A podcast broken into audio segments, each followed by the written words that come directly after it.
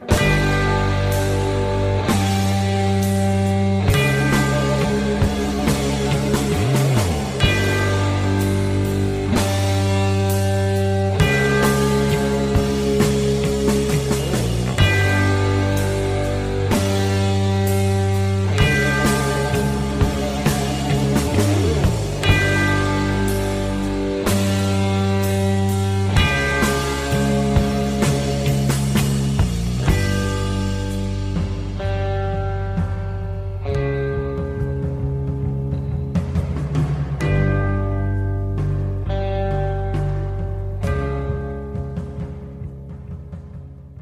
Salut tout le monde, bienvenue dans le chapitre 48 déjà, hein, c'est le deuxième depuis que l'année a recommencé. Euh, je veux d'abord remercier tout le monde qui m'ont envoyé des messages. Hein, comme d'habitude, il y a des nouveaux auditeurs, des gens qui m'ont dit ouais, vu que Radio Pirate est comme dans une genre de pause entre les fêtes, euh, en Noël, jour de l'an, puis tout, j'ai écouté euh, deux trois de tes podcasts, puis j'aime bien ça, je suis devenu auditeur, euh, je suis pas toujours d'accord, mais des fois c'est c'est mais écoutez, c'est ça qui est le fun aussi, c'est euh, pas obligé d'être d'accord avec tout ce que je dis puis évidemment, tu prenez euh, c'est c'est vous vous doutez bien que si je vous invite à douter de de, de, ce que vous lisez dans les médias puis de ce que vous entendez de la part de chroniqueurs, de journalistes, je vous demanderai jamais de croire tout ce que je dis sur parole sans aller vérifier. C'est pour ça que, règle générale, quand je quand l'occasion s'y prête, je mets les, les, références dans la description du podcast, puis j'essaie de vous donner les moyens de d'aller chercher par vous autres mêmes les, euh, les, euh, les informations, comme c'était le cas dans l'affaire euh, dans l'affaire Jeffrey Epstein, comme c'était le cas dans dans d'autres dans d'autres cas dans d'autres cas précis, comme ben, dans l'histoire de la péréquation Aujourd'hui, ça va être un peu la même affaire. Vous allez voir, on va embarquer dans un dans un petit sujet euh, thématique, puis vous allez euh, vous allez comprendre un peu euh, un peu ce qui en ressort de tout ça. Puis c'est ça, dans le fond, je voulais vous dire aussi que le au chapitre 50, donc dans deux podcasts, vu que c'est le cinquantième, je vais recevoir un invité. c'est quelqu'un que vous connaissez probablement tous. Vous allez adorer ça. Euh, c'est une bonne discussion encore là, ça doit être une heure et demie certain encore. Euh, on a parlé de beaucoup de choses, on a parlé de musique un peu au début, on a parlé euh, mais bref, je vais pas trop vous en dire pour pas que vous sachiez c'est qui l'invité, puis ça va vous permettre de de ça permet de vous mettre l'eau à la bouche un peu. parlant d'eau à la bouche, justement, je euh, j'en parle assez souvent, mais comme je vous avais dit, euh, il y a un nouvel album d'Ozzy qui sort. J'ai écouté ce matin, ça vient de sortir. Euh, le, le, nouveau single avec avec Elton John. J'avais déjà été surpris qu'Elton John fasse une collaboration, mais c'est super intéressant. J'ai vu apparemment qu'il y aurait Post Malone aussi sur l'album. Euh, évidemment, il y, a, euh, il y a Slash aussi qui fait la guitare, euh, Duff McKagan, Chad Smith. Donc c'est un album avec ce qu'il aurait pu appeler ça Ozzy and Friend. C'est vraiment vraiment une dynamique qui est intéressante. J'ai hâte d'écouter. À date, les trois extraits m'ont assez satisfait. Là, Under the Graveyard qui est rendu à 6 millions et demi, je pense, d'écoutes sur Spotify. hier, la tune avec Elton John en une heure. Quand elle est sortie sur YouTube, j'ai vu ça en une heure. Il y avait 30 000 streams de la, de la chanson en une heure seulement. Donc il y en a ici, ça le prend une vie pour faire euh, pour faire 30 000 streams d'une chanson. Mais euh, c'est ça, j'ai à date les trois euh, extraits. La dernière, c'est une balade, évidemment. J'en avais parlé par message privé avec Monsieur Dépression sur Twitter. Et puis il m'avait dit Ouais, je suis pas sûr, Elton John, on dirait que c'est une joke pis tout, mais honnêtement, la, la, la chanson, c'est une tune qui sonne un peu, ça sonne un peu le John Lennon, c'est très balade, c'est il y a un, un couplet au complet qui est chanté par Elton John. Parce qu'au début, j'ai lu un peu le, c'est Chad Smith qui a donné un, interview. Il disait ouais, on a fait venir euh, Elton John parce qu'on disait ah, ce serait le fun qu'il y ait des plusieurs collaborations. Ils ont jamais collaboré ensemble. Bon, on va le faire venir pour euh, faire le piano sur la sur la balade. Puis finalement ils se sont dit ben là, tant qu'à faire venir Elton John, il faudra au moins qu'il chante un peu. Fait qu'il chante un, un, couplet puis euh, il fait des des des bacs vocales dans dans une partie de la, de la, chanson. Donc ça donne un, résultat assez intéressant euh, à mon avis. Donc j'ai j'ai hâte d'entendre l'album au complet. J'ai vraiment hâte d'entendre ça. Puis je pense que ça va donner euh, je pense que ça va donner un, un résultat assez intéressant. Cette semaine, comme sujet de la semaine, euh, je, je, je, reviens un peu à la base hein, de, de, de, ce podcast-là, qui est de sortir du, de nos espèces de mythes domiens, une espèce, je me suis comme donné une mission de débunkage dans cette euh, dans, dans, dans cette aventure-là du podcast. Euh, des fois, je, je sors un peu de, de, la vocation fondamentale, parce que c'est, c'est pas un, je veux dire, je suis pas en mission là, non plus. Je fais un podcast, on s'amuse, on parle de plein d'affaires. C'est pour ça que je vous parle de livres qui m'intéressent. Euh, puis tout ça un, un peu un lien fondamental de essayer de former notre cerveau pour voir les choses autrement. J'avais un professeur de philosophie. Euh, euh, Monsieur Tournier dans le temps quand j'étais euh, à l'université Laval, puis lui disait tout le temps, euh, faut vous appreniez à penser en dehors de la boîte, hein, comme comme l'expression anglaise le dit, think outside the box. Puis lui, c'était lui, c'était une machine pour ça, ce gars-là. il est décédé aujourd'hui, malheureusement. ça m'a fait vraiment de quoi quand j'ai appris qu'il était, qu'il était mort. Je pense qu'il y a eu une espèce de bactérie mangeuse de chair ou Bref, je sais pas exactement, il était pas très vieux, il devait avoir dans la soixantaine euh, quand il est décédé, puis il était déjà à la retraite depuis euh, depuis 3 3 4 ans, peut-être 2 2 3 ans, 3 4 ans.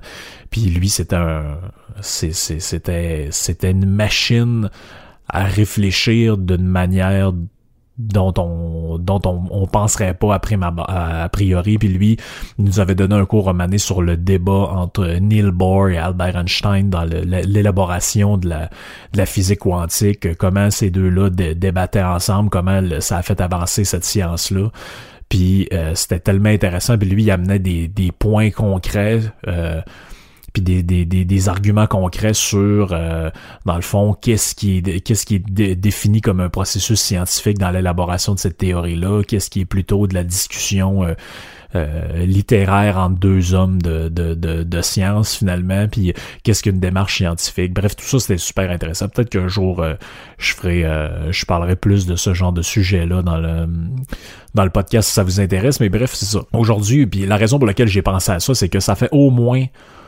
au moins dix fois dans la dernière année que je l'entends. Puis là, c'est année trop, c'est trop. Là, là euh, vous savez, j'en ai parlé plusieurs fois. Le, régime cubain est dans un état euh, assez lamentable. On sait que les Québécois aiment aller en voyage à Cuba parce que c'est pas cher. Pourquoi c'est pas cher? Parce que c'est pauvre. Bon, c'est assez simple. Ils vivent à 70%, je pense, l'économie cubaine est basée sur le tourisme. Comme à peu près tous les pays pauvres. Puis, euh, bref, c'est ça. Là, sais, à chaque fois, j'ai des discussions avec des gens parce que l'année passée, à un j'étais allé à Montréal, puis je prends un Airbnb puis les gens qui louaient le Airbnb me disent ouais on arrive de Cuba, euh, ça a pas été un voyage euh, excellent, euh, il y avait plus d'alcool puis il y avait plus d'œufs ou je sais plus trop quoi. Donc tu sais c'est le, le, le, pays vit un espèce de rationnement puis qui, qui est, tout est tout croche là-bas. Là. Apparemment que ça j'ai jamais pu vérifier cette information là, mais ça a été répété assez souvent. Apparemment que là-bas les filles euh, ils saignent dans des ah ben ben oui c'est vrai je, je l'ai vérifié parce que je, je, connaissais une fille qui allait à Cuba assez régulièrement puis elle quand elle y allait elle amenait des euh, des cotex puis des euh, des copes là, tu sais pour les, euh, pour les règles des femmes. Puis euh, ça là-bas, c'est ça faisait le grand plaisir des filles parce que je sais pas si ça existe pas là-bas, mais en tout cas c'est très dur à trouver. Donc apparemment que là-bas les femmes saignent dans des guenilles comme nos grands-mères à une époque à une époque lointaine dont où personne n'aimerait ça vraiment euh, retourner, à part les, les nostalgiques du passé. Mais bref, c'est ça, le, le, le, régime cubain est en décrépitude. Puis là, je, le, sais, tout, le monde en, tout le monde parle de, de, de ça quand il est question de voyage. Puis, les informations, on les a. Là, apparemment qu'il n'y a plus de poulet, ben souvent, c'est dur d'avoir de quoi manger. C'est sûr que si vous allez dans un 5 étoiles, euh, dans une place qui est ultra cotée à Cuba, puis qui, qui est top-notch, vous manquerez probablement de rien parce qu'ils rationnent les autres pour vous nourrir. C'est ça aussi l'histoire. Mais moi, je, je, racontais un peu quand j'avais 15 ans, 14-15 ans, mes parents m'avaient dit oh, on fera un voyage, on, ce serait le fun d'aller toute la famille dans le sud. Ben, ben là, fait qu'on était allé à Cuba, à Holguin. Quand vous prenez l'avion puis vous arrivez à, à l'aéroport, fallait faire un genre de transfert de bus, mettons comme d'une demi-heure. Puis on passait dans des champs, puis là je regardais, puis je me souviens, je me disais Christy, c'est est bizarre, la chèvre, hein, là-bas, c'était pas une chèvre, c'était une vache. C'est que là-bas, les mêmes, ils lui ont pas assez de... Ils peuvent pas nourrir les animaux comme il faut parce qu'il y a rien. Parce que c'est pauvre, parce que c'est communiste. Comme toutes les places communistes au monde, il y a personne qui a d'argent parce que la propriété est collective. Etc., etc. Puis là, ben, quand je parlais de ça, là, je l'ai entendu dans le temps des fêtes, je l'ai entendu, euh, je l'ai entendu ailleurs, j'arrête pas d'entendre cette histoire-là. Ah, mais ça, d'un, ça serait à cause de Trump. Là, j'arrête pas d'entendre ça. Je sais pas ce que Trump il, il, il, vient faire dans cette histoire-là. Mais euh, bref, ce qu'ils veulent dire, c'est c'est à cause de l'embargo américain. Mais ça, c'est très drôle parce que je prenais des articles de Amnesty International qui disait euh, qui est pas un organisme euh, ultra conservateur, là, on va se le dire, c'est très progressiste, Amnesty International. Les autres disaient à un moment donné, il va falloir que les Cubains arrêtent de se cacher derrière l'histoire de l'embargo américain pour justifier leur médiocrité. Là. Puis tu sais, les, les, pays communistes, c'est ça. Tu euh, Marco, alias le Dodu, sa blonde, eux autres et sa famille viennent de Cuba. Puis il disait, là, là-bas, c'est, c'est, t'arrives, mettons, puis t'as le droit à tant d'œufs par famille. Puis quand il y en a plus, il y en a plus. Là, t'arrives au supermarché puis t'as comme des, tu sais, c'est comme gratuit, mais t'as des coupons là, genre t'as des espèces de coupons de rationnement là, comme ici pendant la guerre. Puis t'arrives, t'as mettons droit à 10 œufs par mois par personne. Puis quand t'as passé 10 œufs, il y a plus d'œufs. Ton gâteau, ton pain, tu vas le manger plat. Tu vas manger du pain plat ou je sais pas ce que tu vas manger, mais il y a plus d'œufs. Puis ça me fait penser à quand on a eu le, le, souper dont certains où certains d'entre vous sont venus. Peut-être même que l'anecdote que je vais raconter, la personne qui me l'a conté là-bas écoute le, le podcast, en tout cas du moins j'espère. Euh, c'est un euh, c'est un gars pis sa blonde qui eux autres ils viennent à l'origine d'un je me souviens plus c'est où c'est de la Slovaquie ou euh, là, vous me pardonnerez ou c'est de l'Ukraine. Je me souviens plus du tout du pays mais s'ils venaient d'un pays communiste de de l'Europe de l'Est à l'époque où c'était communiste. Puis là-bas mettons tu voulais avoir une voiture tu t'inscrivais sur une liste un peu comme ici quand tu vas avoir un médecin. Puis maintenant le gouvernement il t'appelle fait ok parfait vous avez une voiture. Là, il s'est peut-être passé trois ans là, entre le moment où vous vouliez votre crise de char puis le moment où on vous appelle comme ici quand vous voulez passer un examen médical. Puis là, il vous appelle, vous dit OK, votre char est prêt. OK, parfait. Fait que là, tu pars, euh, tu t'en vas euh, à pied ou avec le train, je sais pas où, tu t'en vas au garage. Puis là, t'arrives, puis il y a une espèce de vieille bicoque, une vieille minoune avec les portes rouillées, puis tout, puis voici votre voiture. C'est votre voiture, c'est ça. Ben, prenez votre char, ben, allez-vous-en. T'sais, imaginez, là, c'est, c'est ridicule. On, on s'imagine pas vivre de même ici, quoi qu'on a certaines parties de notre système qui fonctionnent de même. Mais c'est ça, y a, y les, les, régimes communistes sont des flops, c'est pour ça que j'aime en parler puis en parler de ça, parce que les gens, la plupart du temps, connaissent plus ou moins cette histoire-là, puis à l'école, c'est pas du tout enseigné. Donc c'est ça, la fameuse histoire de l'embargo américain autour de Cuba. Bon, d'abord, faut préciser les choses. Hein. L'embargo américain, là, c'est pas ils ont mis un mur tout le tour de l'île, puis il y a rien dans tout le monde qui a le droit de rentrer là. C'est simplement un mot qui désigne le fait que les États-Unis ne font pas de commerce ou très peu de commerce avec Cuba. Mais il y a plein de pays dans le monde qui font pas de commerce avec les États-Unis. Puis il y a surtout plein de pays qui font pas de commerce avec Cuba. Je veux dire, la, médiocrité de l'économie cubaine est, euh, je dirais pas réductible au fait que les États-Unis commercent pas avec eux autres. Ils peuvent faire du commerce avec la France, avec la Chine, avec les Russes, euh, avec l'Iran, avec les Anglais, avec le Canada, avec qui vous voulez, avec tous les pays d'Amérique du Sud. Peuvent faire du commerce avec qui ils veulent. Puis bref, on va voir un peu l'origine de tout ça, puis pourquoi cet embargo-là cubain existe. Parce que quand tu écoutes les gens parler, c'est on dirait que c'est les, les méchants américains ont décidé de faire un embargo à Cuba, puis il n'y a aucune raison à ça. Non, non, il n'y a pas aucune raison. Sais, c'est, c'est, on va on va en parler un peu. Puis pourquoi ça, ça ramène un peu ça dans l'actualité, c'est que dans le contexte euh, récent, c'est que bon, on a eu le 2009, je pense, c'est euh, je pense c'est 2009 ou 2008, euh, quelque chose de même. Fidel Castro, donc le père de la, la révolution avec Che Guevara, s'en va, laisse la place à son frère Raoul qui prend le pouvoir à sa place, devient le chef du pays. Mais là, euh, Raoul s'en vient vieux aussi, parce que c'est le frère de Fidel Castro, ces deux bonhommes de... Fidel Castro est mort il y a quelques années, mais son frère doit avoir dans les 90 ans. Donc après 60 ans d'ère Castro au pouvoir, on passe la main à quelqu'un d'autre qui est le numéro 2 du régime, qui est Miguel Diaz-Canel. Donc Miguel Diaz-Canel, c'est un genre de ministre ou de chef militaire. Il y a un côté très ridicule au régime cubain. Là, t'es vois, les politiciens cubains sont habillés en, linge d'armée, puis euh, euh, on se souvient des images de Fidel Castro là, qui, qui, qui est en visite à des places, qui arrive à habiller euh, comme s'il était en train de faire la guérilla. C'est un peu comme le colonel Kadhafi, puis toutes ces affaires-là. Bref, tous les régimes euh, pseudo-dictatoriales euh, communistes de, de, de, de cette époque-là.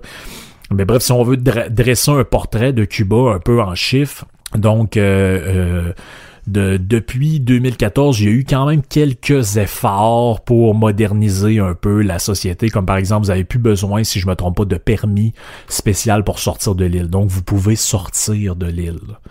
Parce qu'avant, il faut savoir que les gens qui s'évadaient de Cuba, donc la communauté euh, florido-cubaine, ou je sais pas trop comment on peut, on peut, on peut, on pourrait appeler ça, cubano-floridienne, euh, c'est-à-dire les Cubains qui restent en Floride parce qu'ils se sont sauvés. Donc, euh, ben, à l'époque, les gens, ils se sauvaient sur des espèces de radeaux, là, parce que c'était interdit de quitter le pays depuis 1959. Euh, mais ça reste une société qui est globalement sclérosée, puis essentiellement par sa propre faute. Là. Faut, faut, faut, euh, faut le savoir. Donc, Amnesty International, comme j'en ai parlé, on, euh, nous rappelle que Cuba reste le seul pays d'Amérique et même d'Amérique du Sud, d'Amérique du Nord, où Amnesty International ne peut pas faire son travail. Donc là-bas, ils peuvent pas aller donner, euh, je sais pas moi, de faire aider à reconstruire des affaires, creuser des puits ou whatever ce qu'ils font. Ils peuvent pas aller là parce que le gouvernement euh, reconnaît pas, les reconnaît, reconnaît pas comme une organisation qui peut intervenir dans le pays, puisque là-bas, seul le gouvernement peut euh, aider les, les pauvres armes en peine. Donc, depuis plusieurs décennies, ça c'est Reporters sans frontières qui ont fait le classement, depuis plusieurs décennies, c'est le pire pays d'Amérique d'Amérique tout court pour la liberté de la presse. Donc Cuba, sur les 180 pays qui ont fait partie de l'étude de, ça commence à faire, 180 pays de Reporters sans frontières, Cuba est 173e sur 180. Euh, avec les chiffres de, de, 2017, la presse privée est interdite par la constitution cubaine. Pas juste le gouvernement qui dit non, non, là-bas, dans la Constitution, t'as pas le droit d'avoir de presse privée. Donc la Constitution qui a été euh, qui a été euh, euh, remodelé euh, suite à la révolution castriste. Euh, donc là-bas, il y a que des journaux officiels. Donc le, principal journal officiel, c'est le Grandma, que vous pouvez aller consulter sur Internet. Moi, je le fais souvent pour rire. Donc le journal cubain euh, du régime, c'est bien marqué dessus, le journal du régime communiste, euh, machin. Puis voici quelques exemples de ce que vous pouvez trouver là-dedans. Je l'ai consulté il y a quelques jours. Donc vous avez un article en page première qui dit La victoire du 1er janvier 1969, 1959 fut une épiphanie. Donc on vante les bienfaits de la révolution. Euh, ensuite, on dit, il y a une citation du président avec sa grosse face en arrière qui dit, j'ouvre les guillemets, la diplomatie, de Cuba doit demeurer une diplomatie de la patrie ou de la mort. Donc, grosso modo, ça veut dire faut euh, être recentré sur nous-mêmes euh, ou sinon on va tous mourir. ensuite, on a un autre article qui s'intitule Le capitalisme, deux points, une guerre silencieuse. Donc, euh, ça jette quand même les bases euh, de tout ça. Ensuite, il y a la promotion d'un bouquin qui s'appelle Un livre gênant pour l'ennemi, ou euh, bref, c'était le nom de l'article, je me souviens plus exactement. Puis ça raconte l'histoire d'un supposé prisonnier cubain qui aurait été enfermé aux États-Unis, puis que là, il y aurait des secrets d'État, ou je sais pas quoi. Bref... un paquet de niaiseries. Et pour continuer dans la description du régime, là-bas, c'est un des seuls pays au monde où vous pouvez être enfermé pour le crime de ce qu'on appelle le peligrosidad, ça veut dire le crime de dangerosité. Donc le code pénal cubain permet de pouvoir vous envoyer en prison parce que vous êtes considéré comme une personne potentiellement dangereuse pour la société et pour les valeurs que la société prétend défendre. Donc ça c'est assez euh, inquiétant, inquiétant. Euh, Amnesty International rapporte aussi dans les affaires que j'ai lues là-dessus que le système répressif cubain, euh, contrairement à ce que plusieurs médias vont rapporter, vont dire ah depuis que c'est Raoul puis que Fidel est parti, là, le système répressif c'est moins pire. Le Lisez Léopold Lozon là-dessus, tout le temps en train de se branler, la société cubaine, c'est tellement une place incroyable. Et euh, on dit que ça existe toujours, c'est juste qu'ils ont raffiné un peu les méthodes. C'est-à-dire que dans le temps, mettons pour dissidence politique, on vous tirait une balle dans la tête ou on vous envoyait en prison pour 15 ans mais aujourd'hui, on va juste, mettons, euh, vous faire des contrôles de routine plusieurs fois par mois. C'est-à-dire, on vous arrête 7-8 fois par mois, on vous amène au poste de police, on vous interroge, on vous pose des questions, on vous garde là pendant une nuit. Bref, un genre de harcèlement perpétuel qui vise à vous rendre fou, puis à vous faire abandonner vos... Euh, vos populations, vos, euh, vos, positions dissidentes. Euh, sur 11 millions d'habitants, ça c'est ce qu'on sait. Là. Bref, il y a plus de monde sur la petite île de Cuba qu'il y en a au Québec. Réfléchissez-y, c'est le tiers du Canada, bref, sur une toute petite île. Il y a au-dessus de 100 000 Cubains qui ont connu des camps et des prisons en raison de leur opinion. Ça, c'est depuis 1959. Et il y en a 15 à 17 000 qui ont été fusillés. Ça, on apprend ça quand on lit le fameux livre noir du communisme qui a été écrit euh, il y a quelques années. Je mettrai la référence euh, dans la description du podcast. C'était un livre euh, indispensable. Vous n'avez pas le choix de vous avez pas le choix de lire ça. On dit là-bas que l'éducation pour tous, c'est vrai, ça existe, vous pouvez vous faire éduquer, mais c'est plutôt un genre de programme de propagande qui vise à vous inculquer les valeurs du régime plutôt qu'un système d'information libre. Puis la preuve de ça, c'est que si on voulait vraiment que les gens soient éduqués là-bas, on aurait un accès à Internet qui est généralisé, alors que là-bas, il y a même pas 20% de la population, si ma mémoire est bonne, qui a accès à Internet. Puis c'est un Internet euh, tripoté. Là. je sais qu'au Québec, on a un Internet tripoté, c'est-à-dire qu'on n'a pas accès à tout, puis euh, il y a des affaires qu'on peut pas voir, puis qu'on peut pas... Euh, qu'on peut pas euh, qu'on peut pas aller là. Par exemple les sites de jeux puis ces affaires là sont sont sont barrés certaines promotions. Mais là-bas c'est un internet tripoté là que tu sais vous allez là-dessus t'es comme pas sûr de, de ce que tu peux faire de, de où tu peux aller euh, quelques stats, donc comme je l'ai dit, une population d'environ 11 euh, millions d'habitants, 11.5 si je me trompe pas aujourd'hui, un PIB par habitant qui est à peu près de 7500 pièces US par année. Donc c'est vraiment pas énorme là. Ici, si je me trompe pas, on est à l'entour de 30 000. Donc c'est pas très riche. Euh, la religion, ben grosso modo, c'est pas mal catholique, malgré le fait que depuis des années 90, aucun culte n'est autorisé là-bas.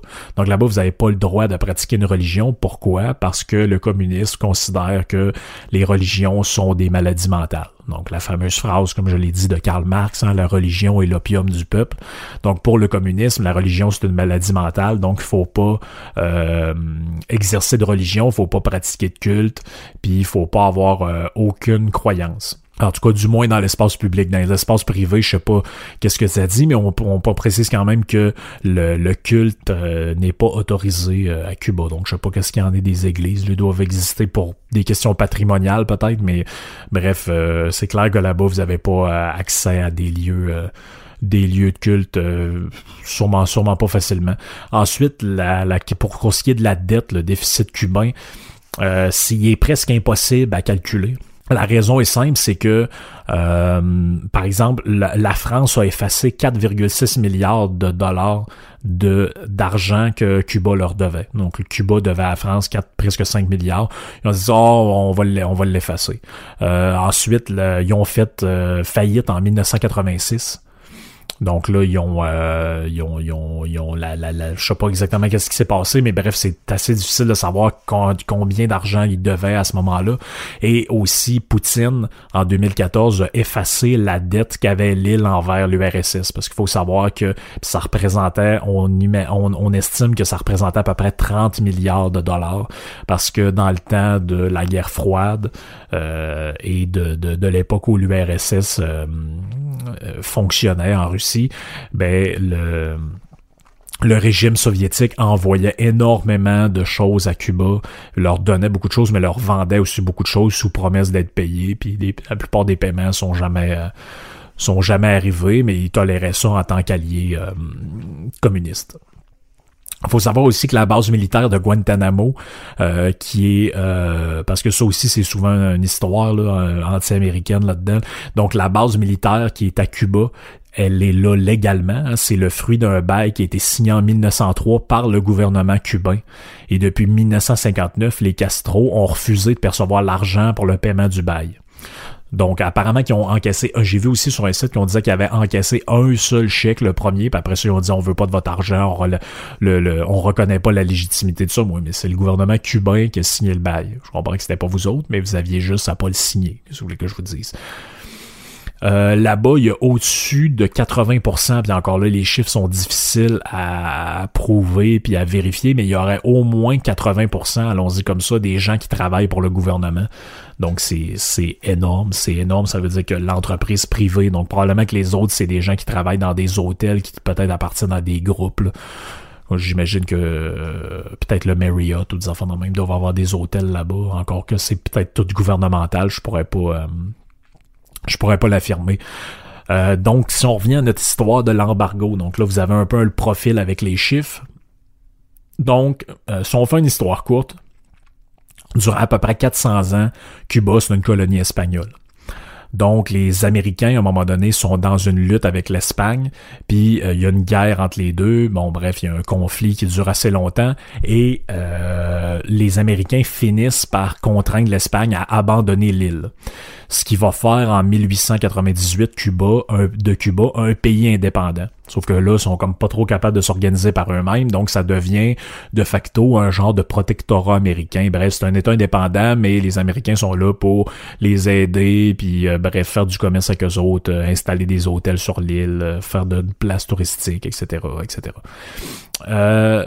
Euh, Sauf que là, en 1959, il y a une révolution, on renverse le gars qui était là, qui s'appelait Batista, et à, la base, il faut le savoir, Washington a supporté cette révolution-là, parce qu'à la base, c'est pas Fidel Castro qui fait la révolution, c'est un gars qui s'appelle Manuel Urrutia Leo. Donc lui, ou Léo, je sais plus exactement comment il le prononce, mais lui, c'est un démocrate, c'est un libéral, c'est... Euh, il est, euh, il est là officiellement pour faire euh, de Cuba un pays plus libre, parce que Batista, c'était un genre de, dictateur, ou en tout cas, il était là de manière euh, assez autoritaire. Mais ce qu'on finit par savoir, puisque les gens, les Américains savaient pas, c'est qu'il est utilisé en secret par les castristes et par Che Guevara pour faire bonne image. Euh, il va démissionner après quelques mois en 1959 suite à des menaces de, des menaces de mort de Fidel Castro. Est-ce qu'on est vraiment surpris de ça? Euh, parce qu'il s'était opposé aux exécutions que les communistes faisaient. Euh, donc les, communistes, ils, exécutaient du monde en pleine rue. Faut, faut, faut, faut comprendre comment ça marchait. Donc il y avait des, des, des fusillades en pleine rue, des enfants dans même. Et euh, donc lui, il s'était opposé aux, euh, aux fusillades que faisaient les castristes et Castro lui aurait dit, ça c'est euh, dans la biographie de Fidel Castro qu'on raconte ça, on dit, euh, il, y aurait, il aurait dit, Castro aurait dit à Manuel, il aurait dit, tous les opposants seront liquidés. Euh, donc là, la chienne y a pogné, Fidel Castro il est armé, etc. Donc il quitte le pouvoir et puis il va s'enfuir au Venezuela à l'époque où c'était à peu près encore fonctionnel. Puis il va finir sa vie aux États-Unis par la suite euh, comme prof de langue, je pense, euh, d'espagnol à New York.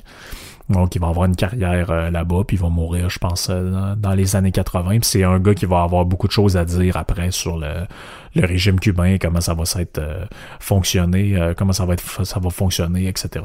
Donc, Fidel Castro, avant de devenir l'espèce de dictateur suprême du régime, il est nommé premier ministre dans cette espèce de, de, de, de processus-là, et il va tout de suite faire un rapprochement avec l'URSS. Évidemment, l'URSS, on est en plein contexte de guerre froide, les Américains le prennent pas pantoute parce que c'est eux, oubliez pas, qui ont aidé à chasser les Espagnols euh, de l'île et de faire de Cuba un pays indépendant. Donc, le gouvernement, qu'est-ce qu'il fait? Évidemment, comme tout bon régime communiste, il procède à une nationalisation. Donc, le 17 mai 1959, la loi de la réforme agraire est décrétée. Qu'est-ce que ça fait? Ça, c'est que ça nationalise toute la propriété, toute propriété appartenant à des Nord-Américains, principalement des Américains euh, euh, des États-Unis. Donc, entre 1898 et 1959, eux autres, ils avaient investi quand même pas mal dans l'île, dans la production de sucre, de canne à sucre, euh, de tabac, etc. Donc, on les nationalise sans compensation, ce qu'on appelle aussi expropriation, ce qu'on appelle aussi un vol. Donc, c'est un vol. Vous avez une propriété que vous avez achetée, que vous avez euh, eu par euh, compensation d'un autre, euh, d'une autre action, etc. Donc, on vous vole votre propriété. le 4 février 1960, l'Union soviétique signe un accord commercial avec Cuba. Donc, les, les hostilités commencent. Là. Et vous avez vu d'où les hostilités sont parties. En avril 1960, les multinationales Exxon, Texaco et Shell, donc des pétrolières, à la demande du gouvernement américain, décident de euh, limiter les exportations de combustibles vers Cuba parce qu'on pense que ces combustibles-là, dans le fond, sont utilisés pour... Euh, pour euh, faire fonctionner des, euh, du stock militaire dans le fond en partenariat avec euh, l'Union soviétique.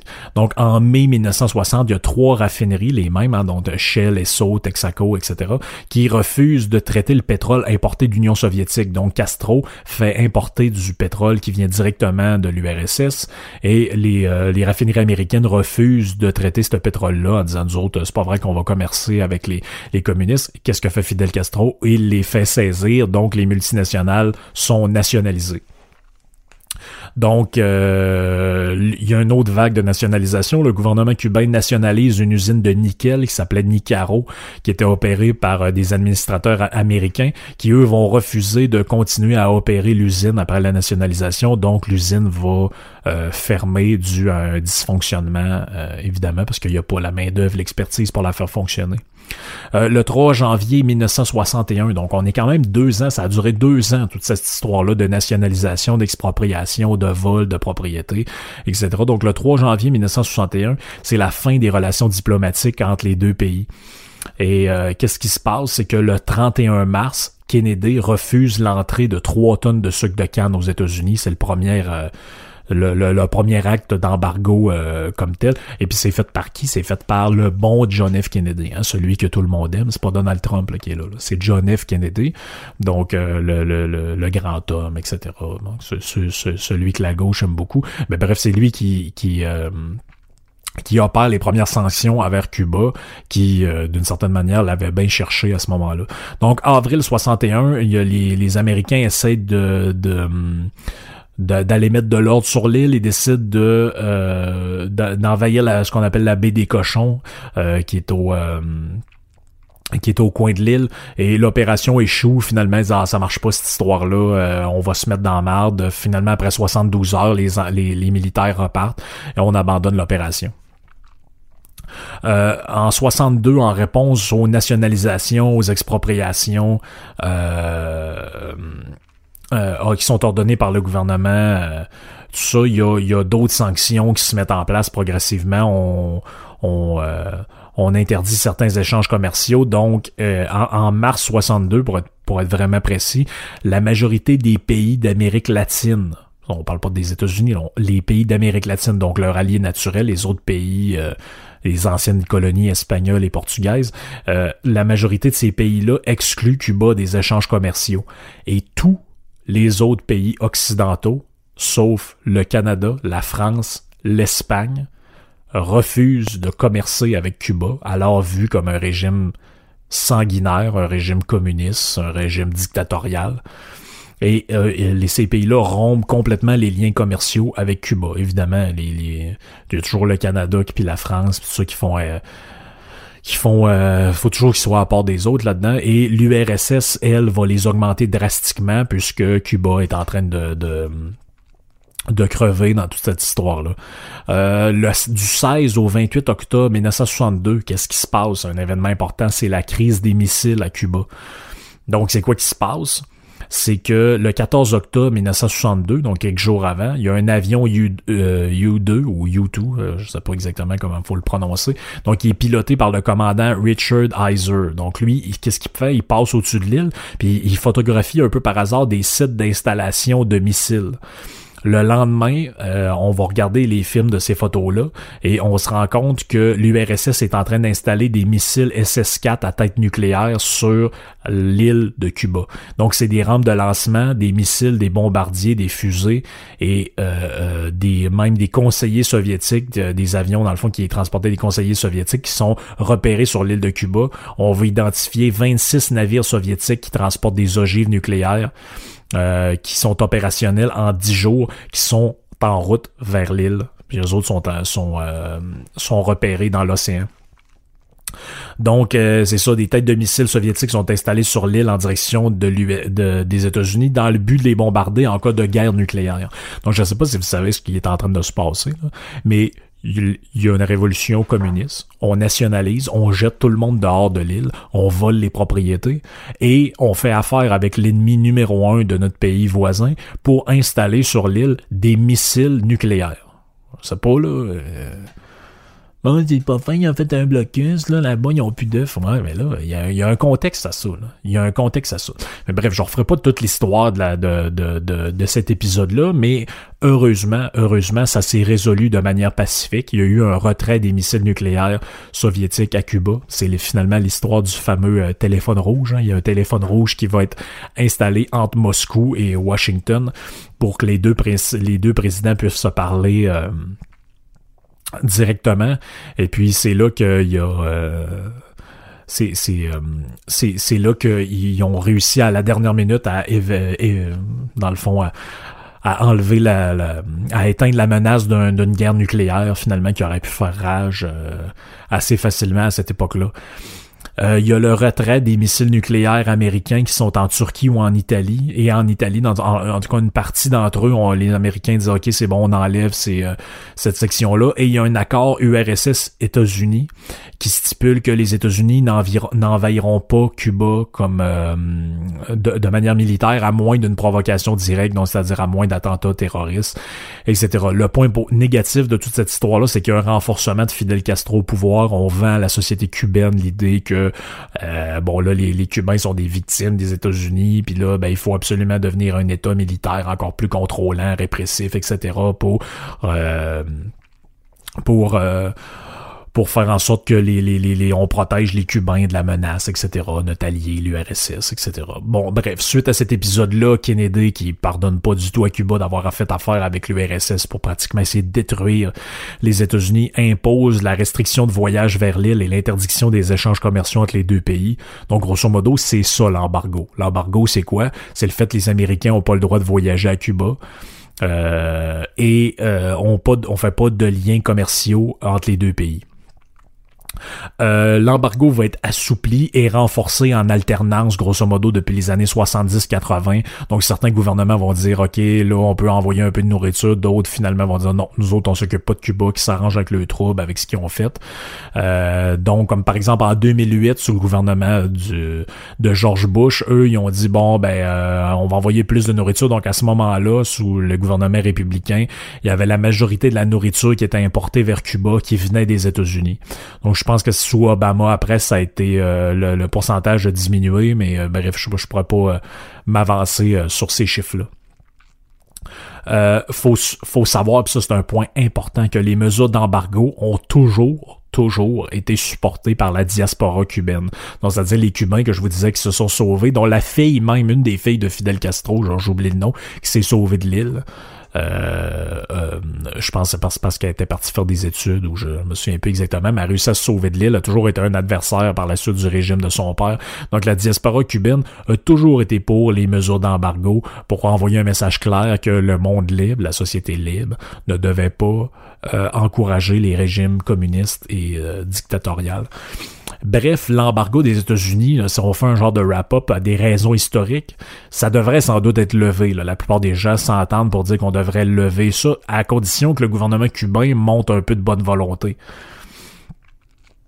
c'est vrai qu'il fait mal dans le sens où il prive euh, Cuba de liens commerciaux avec les États-Unis. Encore que on a vu qu'il y avait de la nourriture qui rentrait, puis que c'est pas vrai que les États-Unis commercent pas du tout avec Cuba, mais qui, Cuba peut quand même, comme je l'ai dit, commercer avec le reste du monde. Ils sont pas isolés. Euh, du monde complètement. Ils ont quand même les, les, euh, les moyens de créer des, des, des échanges commerciaux avec d'autres pays. La preuve, c'est qu'ils le font avec euh, avec la France, avec le. Ils l'ont fait d'ailleurs avec le Venezuela. Donc il y avait une espèce de deal où ils échangeaient des médecins au Venezuela en échange de pétrole.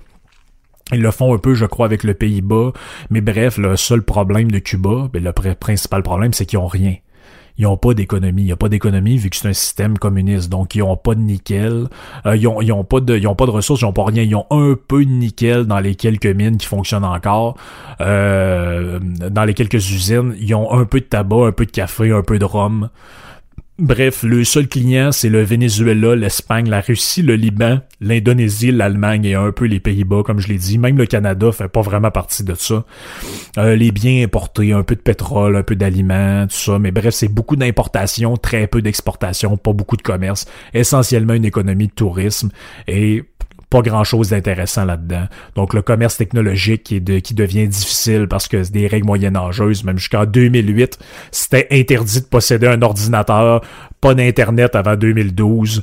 Bref, c'est c'est une place qui est assez dangereuse euh, pas dangereuse mais je te dire c'est une place qui est assez limitée au niveau de la liberté euh, économique au niveau de, de, la, manière dont ça fonctionne. Donc c'est le, le principal fournisseur finalement c'est la, la, Chine qui leur envoie du stock l'Espagne la Russie un peu le Brésil euh, les États-Unis qui, qui représentaient quand même 4,5% malgré l'histoire de l'embargo euh, mais bref, c'est une place, euh, c'est une place de tout croche là. Je veux dire, il euh, y, a, pas d'économie. Eux autres, dans le fond, alors que les pays pauvres normalement exportent, mais eux importent parce qu'ils sont rien capables de produire par eux-mêmes. tout ce qui est pétrole, tout ce qui est machinerie, tout ce qui est équipement, tout ce qui est produits chimiques, c'est-à-dire les médicaments. On pourrait parler de le pseudo système de santé extrêmement évolué. Là. Mais bref, tout ça est très c'est un sujet quand même assez complexe, mais bref, je voulais en parler pour défaire cette espèce de mythe-là, que Cuba, c'est un île paradisiaque, là, où euh, tout se passe bien, c'est tellement démocratique, puis il y a tellement les cas, les, le, je sais plus trop, c'est Léopold Lozon qui parlait de ça, là, les, espèces de comités citoyens. oui, fais ce que tu veux dans un comité citoyen, mais Chris, t'arrives au bulletin de vote, il y a quand même rien qu'un parti, les opposants du régime, ben, ils ont été crissés dans une coulée avec une balle dans la tête, ou, ou persécutés jusqu'à temps qu'ils finissent par s'enfuir, ou euh, se caler se cacher dans un autre pays, ou euh, où, elle se cache en prison. Donc c'est, je veux dire, c'est, assez spectaculaire euh, comme place. Ça fait pas très bon vivre. Puis moi, j'aime mieux pas trop encourager ce genre de régime-là. Bref, ça fait le tour pour moi pour aujourd'hui. Je vous souhaite une excellente semaine, une excellente euh, une excellente nouvelle année aussi qui commence encore. Puis j'espère que vous vous amusez toujours à écouter les podcasts. Euh, on se reparle euh, la semaine prochaine pour un autre, euh, une autre aventure, encore d'autres sujets, encore d'autres patentes, d'autres nouveautés. Puis moi, je vous souhaite de bien vous amuser. Puis on se reparle très bientôt. Ok, ciao.